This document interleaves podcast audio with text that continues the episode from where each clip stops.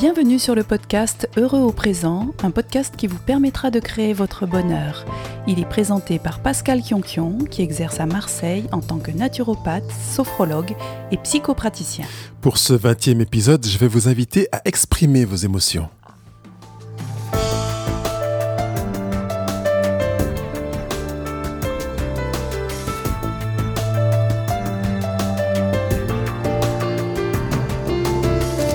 Bonjour à toutes et à tous. Avec euh, la semaine que je viens de vivre, qui a été chamboulée par des émotions, j'ai pensé qu'il serait judicieux que j'en profite pour vous donner plus d'outils pour approfondir ce sujet des émotions. Nos émotions sont présentes partout dans notre quotidien de manière perceptible, mais elles le sont aussi sans que nous en soyons conscients. Maintenant que vous le savez, vous pouvez vous dire je vais m'observer, être très attentif euh, pour voir les, émotions qui s'expriment. Mais même si vous faisiez preuve de la plus grande attention dont vous seriez capable, il vous serait impossible de détecter toutes les émotions que vous ressentez. Il y en a trop. Et certaines sont ressenties à un niveau de subtilité imperceptible, sans compter tout ce qui est vécu sur le plan non conscient. C'est pour vous dire.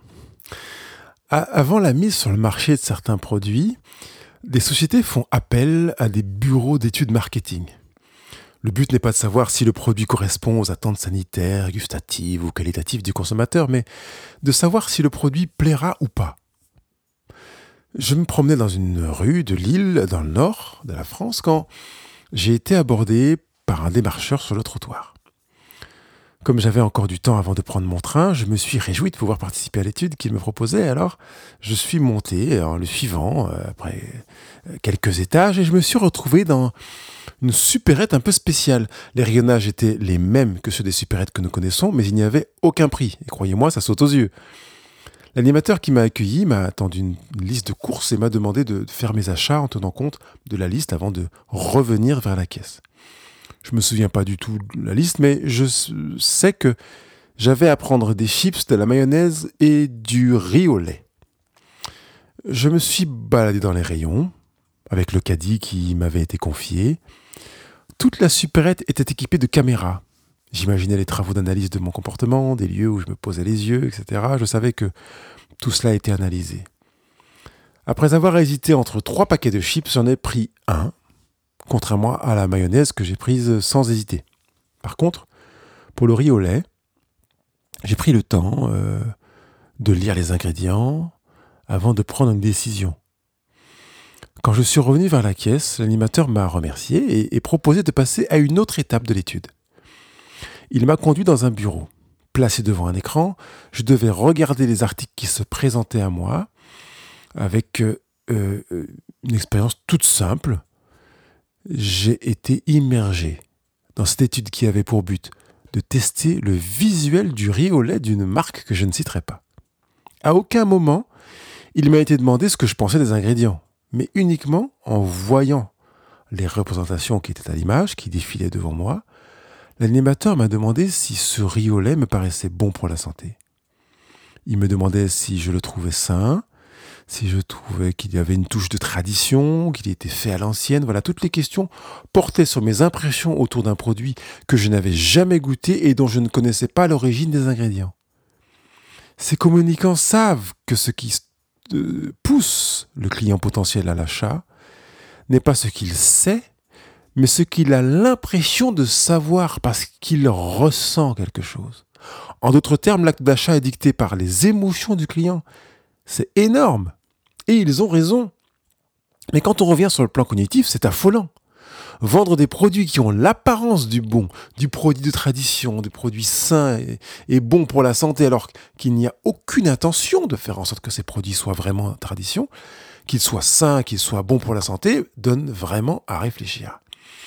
Et ces études de marketing ont raison sur un point. Les émotions sont la clé de la prise de décision beaucoup plus nous ne l'imaginons. Et c'est aussi le cas lors d'élections présidentielles. Ce n'est pas le programme du candidat qui pèse le plus dans la prise de décision. Et là encore, les laboratoires d'études travaillent beaucoup sur les facteurs émotionnels qui déclenchent une décision électorale. À votre insu, vous lisez les émotions dégagées par les candidats sur leur visage, leur voix, leur démarche, l'ensemble de leur gestuelle. Et s'ils émettent des signaux qui vont dans telle ou telle direction, vous bloquerez ou vous pencherez en faveur en fonction des émotions que vous avez lues dans tous les signaux corporels. Vous pensiez jusque-là que vous preniez vos décisions après avoir pesé le pour et le contre et pris le temps de bien réfléchir?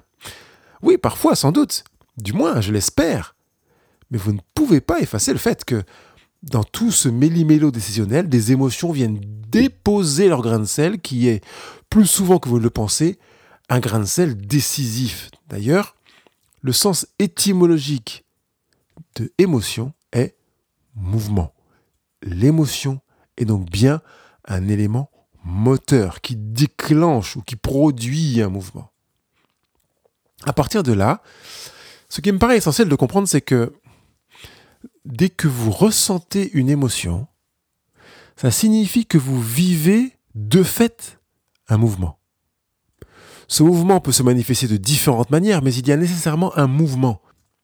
Certains disent qu'ils ressentent des choses sans que cela produise réellement un mouvement en eux.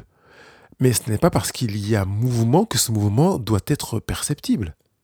Et on pourrait inverser le raisonnement ce n'est pas parce qu'il n'y a pas de perception de mouvement qu'il n'y a pas mouvement.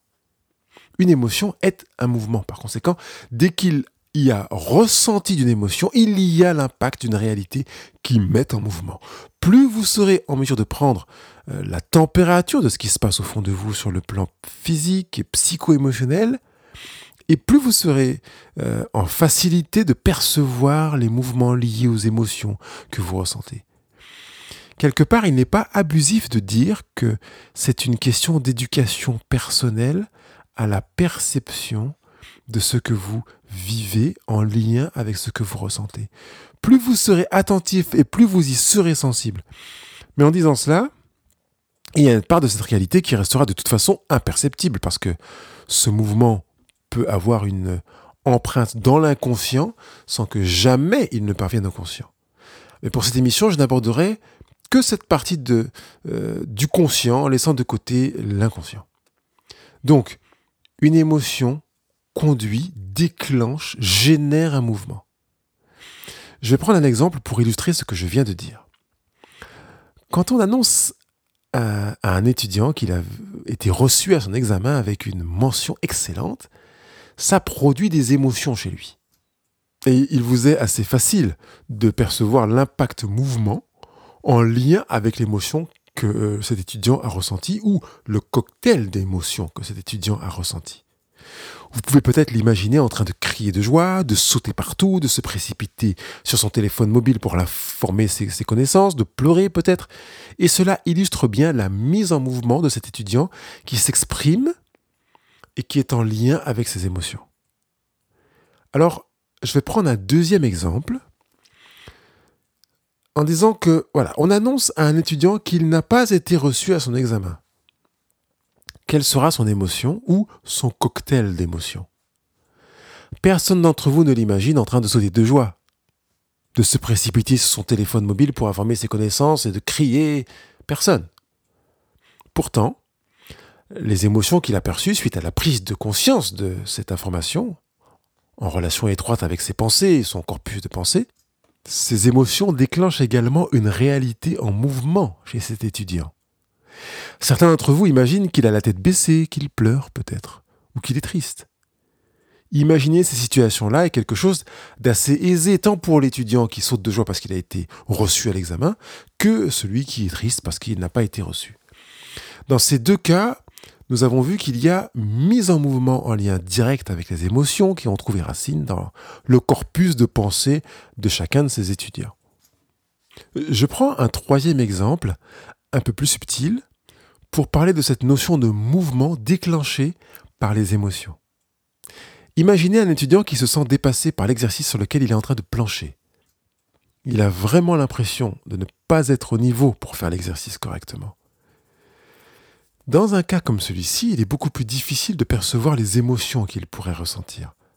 Mais même sans chercher à les lister, nous ne sommes pas devant une émotion qui, a priori, produirait un mouvement aussi fort que les deux exemples que nous avons donnés précédemment.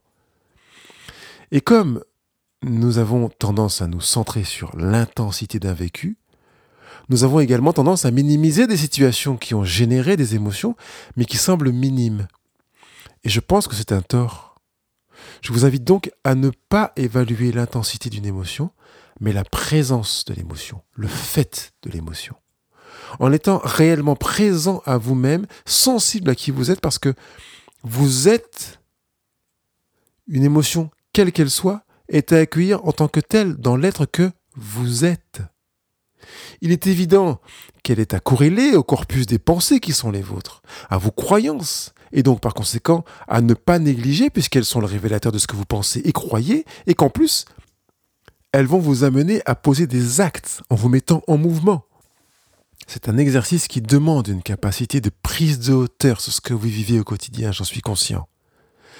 Vous passerez à côté de beaucoup d'événements dans votre vie qui génèrent chez vous des pensées, qui produisent des émotions, qui déclenchent des décisions, mais c'est égal. Commencez déjà à percevoir certaines de vos émotions en cherchant à les corréler à vos pensées et à voir quelles sont les actions qui vont s'en suivre et qui mettent donc en mouvement vos émotions. Puisque, comme je viens de le dire, une émotion équivaut à un mouvement, comprenez que toute émotion, quelle qu'elle soit, quelle que soit son intensité, produit un mouvement. Je pourrais prendre l'exemple, l'image de la surface de l'eau qui pourrait représenter l'espace de vos émotions. Sous cette couche d'eau se trouve l'ensemble de vos pensées et vos croyances. Dès qu'un objet, qu'il soit gros, petit, léger, touche la surface de l'eau, l'eau se met en mouvement. Ce mouvement se propage sur une distance plus ou moins grande et va produire des conséquences en relation avec la dimension de ce qui a été en, contact avec sa surface. Il n'est pas possible qu'un objet touche la surface de l'eau sans produire de mouvement aussi minime soit-il. Même s'il s'agit d'une poussière, le contact avec la surface déclenche un mouvement qui produit des répercussions. C'est un phénomène aussi naturel que celui de votre vécu émotionnel. Pour aller un peu plus loin, je pourrais prendre l'exemple suivant. La racine d'une émotion réside dans vos pensées et vos croyances. Lorsqu'un événement vient nourrir une pensée ou une croyance, vous déclenchez une émotion. J'ai bien veillé à utiliser la deuxième personne du pluriel, vous, et le verbe déclencher pour dire que vous déclenchez une émotion. J'avais pris le temps lors d'une émission précédente d'expliquer que sur le plan rationnel, ce ne sont pas les événements qui déclenchent les émotions. Je rappelle donc qu'Albert Ellis, qui est le fondateur de la technique euh, qu'on appelle la thérapie émotivo-rationnelle, explique très bien qu'il n'est pas raisonnable, rationnel, de considérer qu'un événement est la cause d'une émotion, puisque le même événement survenant à d'autres moments ou chez d'autres personnes ne produit pas le même résultat. Par conséquent, il est irrationnel de penser qu'un événement A produit un effet C. Entre l'événement A et l'effet C, que l'on appelle émotion, il y a la lettre B qui est l'ensemble de vos émotions qui est généré par l'ensemble de vos pensées. C'est donc bien vous qui choisissez les émotions que vous voulez ressentir à partir des racines qui sont inscrites dans vos pensées. Je redis donc que ce que j'ai dit à l'instant. Lorsqu'un événement vient nourrir une pensée ou une croyance, vous déclenchez une émotion. C'est vous qui êtes l'acteur. Il paraît évident que quand vous vivez une émotion qui ressemble à un choc émotionnel, c'est comme si une de vos pensées se réalisait et vous tombait sur la tête comme une preuve que vous aviez raison de penser ça, en prenant une proportion plus importante que les émotions habituelles, et c'est ce qui produit cet effet qu'on appelle choc émotionnel. Certaines personnes réagissent avec une forme de sidération, d'autres éclatent en sanglots, d'autres explosent en colère, et les formes peuvent être encore euh, évidemment très variées en fonction du profil, de la sensibilité, du parcours, des pensées, des croyances de telle ou telle personne qui vit cet événement. Le piège peut être tendu pour certaines personnes qui auraient tendance à ne pas exprimer ou à peu exprimer d'émotions, même face à ce qui pour elles est un choc émotionnel. Il peut arriver que certaines se murent dans le silence, Mais ce n'est pas parce qu'il y a une apparente sérénité qu'il n'y a pas mouvement. Nous avons bien compris qu'émotion égale mouvement. La retenue du mouvement peut être une forme d'autocensure ou la, la, pseudo-retenue du mouvement, puisqu'on dit qu'on ne peut pas retenir le mouvement. Ça peut être une forme d'autocensure pour rester dans ce qui vous paraît socialement acceptable. C'est entendable. Il n'en demeure pas moins que le mouvement a eu lieu parce que conséquence inévitable de l'émotion que vous avez ressentie, que vous avez perçue ou que vous n'avez pas perçue, refoulée si vous l'avez perçue, ou ignorée si vous ne l'avez pas perçue, mais qui est quand même euh, à la source d'un mouvement qui s'est produit chez vous sur le plan psycho-émotionnel et physique. Je vous invite vraiment à lever la chape du jugement social qui pourrait vous pousser à l'autocensure vous empêchant de vous exprimer. Je sais que certains pourraient s'effondrer ou faire preuve d'une violence verbale ou physique qui pourrait être dommageable, et il est capital de l'entendre, d'en prendre connaissance, tout en même temps en veillant à ce que ces personnes ne soient pas contraintes de se taire pour privilégier l'environnement social, au, détriment de leur propre équilibre psycho-émotionnel. Si vous vous reconnaissez dans cette retenue parce que vous craignez de dépasser certaines limites, prenez conscience que vous avez cette tendance à avoir besoin d'exprimer très fort les émotions qui vous chamboulent. Identifiez les personnes de votre cadre éducatif qui fonctionnaient comme ça. Et sans condamner les personnes, qu'ils aient été des parents, des grands-parents, des profs ou autres, je vous invite à condamner leurs actes. Vous percevez la différence entre condamner une personne et condamner ses actes condamnez les actes comme vous condamnez vos propres actes, sans condamner les personnes, et donc sans vous condamner non plus. Prenez conscience du fait que leur attitude à participer à déposer en vous des pensées et des croyances qui génèrent aujourd'hui soit une volonté d'éclater et de tout casser, soit une volonté de tout garder et de ne rien exprimer de ce que vous ressentez. L'un comme l'autre sont dommageables. Pourquoi? Parce que vouloir vous contenir est un leurre. Nous avons dit qu'une émotion met en mouvement. Dès que ce mouvement naît en vous, il a besoin de s'exprimer par une décision actée. Si vous le retenez, vous risquez de construire en vous une forme de toxine émotionnelle, si je puis me permettre cette image. En fait, quand vous vous, retenez, vous vous contenez, vous vous auto-impactez parce que personne ne peut empêcher le mouvement naturel des émotions.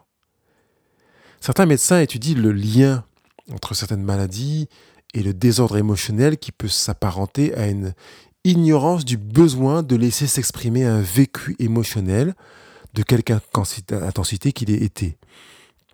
Une forme de tendance à se réprimer euh, euh, que la psychologue euh, Ivan Viard appelle le profil répressif affectif.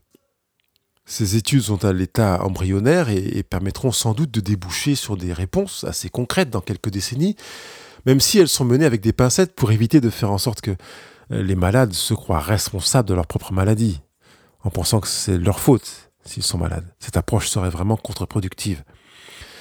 Dans le corps humain, on appelle toxines les déchets des cellules, pour faire court. Et même si les toxines sont des résidus de choses très bonnes que vous avez mangées et que vous avez bu. Les toxines sont à évacuer du corps. De la même manière, ce que vous avez ressenti produit des vitamines, du tonus émotionnel ou des toxines émotionnelles. S'il s'agit de toxines, elles doivent quitter le corps. Donc je vous invite à chercher les moyens d'exprimer ce que vous avez ressenti par des voies acceptables et non destructrices pour que d'une manière ou d'une autre, ces toxines émotionnelles, vous comprenez que c'est une image, évacuent, quittent votre corps. Ce peut être un art que vous allez choisir de pratiquer, ça peut être de l'écrit, qui est vraiment un outil que je recommande vivement si vous êtes vraiment à l'aise avec l'écrit. Ça peut être de la danse, ça peut être un sport, que sais-je. Cherchez et surtout trouvez un moyen d'évacuer ces toxines qui sont destructrices si elles restent dans votre corps. Quand j'étais encore chez mes parents et que je sentais monter ces toxines émotionnelles, je partais courir le plus longtemps possible et le plus vite possible en même temps. Je savais que j'évacuais ces toxines émotionnelles sans dommage ni sur moi, ni sur mon entourage. Bon, à l'époque, j'étais très sportif. Euh, cherchez-vous. Vous vous connaissez. Observez-vous, cherchez et trouvez ce qui vous irait bien et mettez-le en place de manière à y avoir accès facilement et rapidement après que l'émotion ait été ressentie, puis retenue ou enfouie. Je vous propose d'appeler cette manière d'évacuer euh, par un acte quel qu'il soit une émotion qui s'est exprimée chez vous, de l'appeler l'issue de secours. Donc, cherchez et trouvez une issue de secours. Si vous attendez d'être dans une situation émotionnelle forte pour utiliser votre issue de secours, vous risquez de passer à côté au moment souhaité. Dans un lieu public, le public n'a pas le droit d'emprunter euh, les issues de secours. Elles sont réservées pour des occasions précises. Mais le personnel de l'établissement doit régulièrement vérifier que les issues de secours sont bien fonctionnelles. Et donc, plusieurs fois par semaine, voire par mois, voire tous les jours, elles vont prendre l'habitude d'emprunter les issues de secours de manière à vérifier qu'elles fonctionnent normalement. Prenez aussi ce pli d'utiliser vos issues de secours en temps normal, et plusieurs fois par semaine, voire par mois, en fonction de ce que vous vivez. Du coup, en cas de pépin émotionnel, vous saurez utiliser vos issues de secours sans avoir à réfléchir. Il n'y a rien de mieux que l'anticipation exercée. Dans le domaine sportif, on appelle ça l'entraînement. Pleurer fait partie des actes naturels conçus pour exprimer ses émotions. Si vous en avez besoin, pleurez. J'aspire à ce que notre société rééduque ces garçons pour leur redonner le droit de pleurer. Sans doute serait-ce un moyen de réduire certaines violences masculines qui sont des troubles relationnels. Mais c'est aussi valable pour ceux et celles qui disent à quelqu'un qui pleure ne pleure pas. C'est une manière jolie et apparemment bienveillante de demander à quelqu'un de choisir un acte qui ne vous dérange pas quand elle vit quelque chose qu'elle estime douloureux. Mais ce n'est pas euh, lui rendre service. C'est à vous de choisir votre issue de secours. Si vous avez besoin de larmes, pleurez. Vous avez besoin de rire? Riez. Vous avez besoin d'action? Créez de l'action. Vous avez besoin de partir en courant? Partez en courant ou vous avez besoin d'un punching ball, allez à la salle de sport, dans quasiment toute salle de sport, il y a un punching ball. Choisissez vos issues de secours. Et j'en parle au pluriel parce qu'il peut y avoir plusieurs voies pour exprimer vos émotions fortes de type choc émotionnel. À vous de faire preuve de créativité en lien avec ce que vous savez de vous. On vous apprend une mauvaise nouvelle? Quelles seront vos issues de secours? Travaillez-les en amont avant d'être devant une mauvaise nouvelle. Un de vos proches décède Quelles seront vos voies d'expression de vos émotions fortes? C'est facile quand il s'agit d'événements que vous aviez choisi de lire en positif. Une bonne nouvelle. L'entraînement n'est pas nécessaire. Mais dans le cas contraire, ce que vous appelez une mauvaise nouvelle, si vous comprenez qu'en vous, il y a une marque, un mouvement qui s'est ancré, que vous comprenez qu'il est nécessaire d'en avoir un, parce qu'il y a forcément un mouvement pour libérer vos toxines émotionnelles, que vous ayez besoin d'une issue de secours, utilisez une ou plusieurs issues de secours pour évacuer. Mettez-vous en mouvement vers la vie quelque part, parce qu'il s'agit bien de cela. Respectez vos émotions. Je vous encourage à respecter vos émotions. C'est vous donner le droit d'être et pas seulement d'exister. Je vous encourage à respecter les autres, mais vous savez que vous ne pouvez pas respecter les autres, même dans leurs émotions, plus que vous ne vous respectez vous-même. Alors je vous invite à commencer par vous respecter vous-même dans vos émotions et à exprimer vos émotions. C'est une manière de les respecter. Vous y serez gagnant et votre entourage aussi, évidemment. Pour ce dernier exercice, je vous propose de reprendre votre cahier, celui que je vous ai invité à acheter, si vous avez écouté les émissions précédentes. Si vous ne l'avez pas encore fait, c'est l'occasion ou jamais d'en acheter un, un beau avec une belle couverture, bien belle, ou bien une couverture neutre, mais que vous allez vous personnaliser pour que ce soit votre cahier, que le cahier vous ressemble. Dans votre cahier, vous allez prendre 5 minutes par jour pour prendre du recul sur vos émotions. En utilisant le tableau que j'ai mis à disposition sur la page de cette émission, identifiez 5 événements pour lesquels vous êtes conscient d'avoir perçu des émotions. Prenez 5 minutes pour décrire chaque événement. Gardez de la place sous chaque description pour les étapes suivantes. Hein. Après avoir écrit vos cinq événements, changez de couleur et écrivez l'émotion ou les émotions que vous avez identifiées. Vous pouvez les encadrer, chacune. Ensuite, vous pourrez noter les pensées qui ont nourri vos émotions. Enfin, je vous invite à changer de couleur pour noter les ressentis corporels en lien avec vos émotions. Qu'est-ce qui s'est passé dans votre corps? Ce peut être très varié, mais cherchez à les identifier. Ça peut être un serrement dans la gorge, un changement de votre rythme cardiaque, les mains moites ou, ou les mâchoires serrées. Ça peut être aussi une douleur dans le ventre, dans le dos, une tension dans les épaules ou encore une envie soudaine de dormir. Ça peut être aussi un, un regain d'énergie, une détente dans une zone du corps ou toute autre chose. Soyez attentif à ce qui s'est passé dans votre corps et notez-le d'une autre couleur.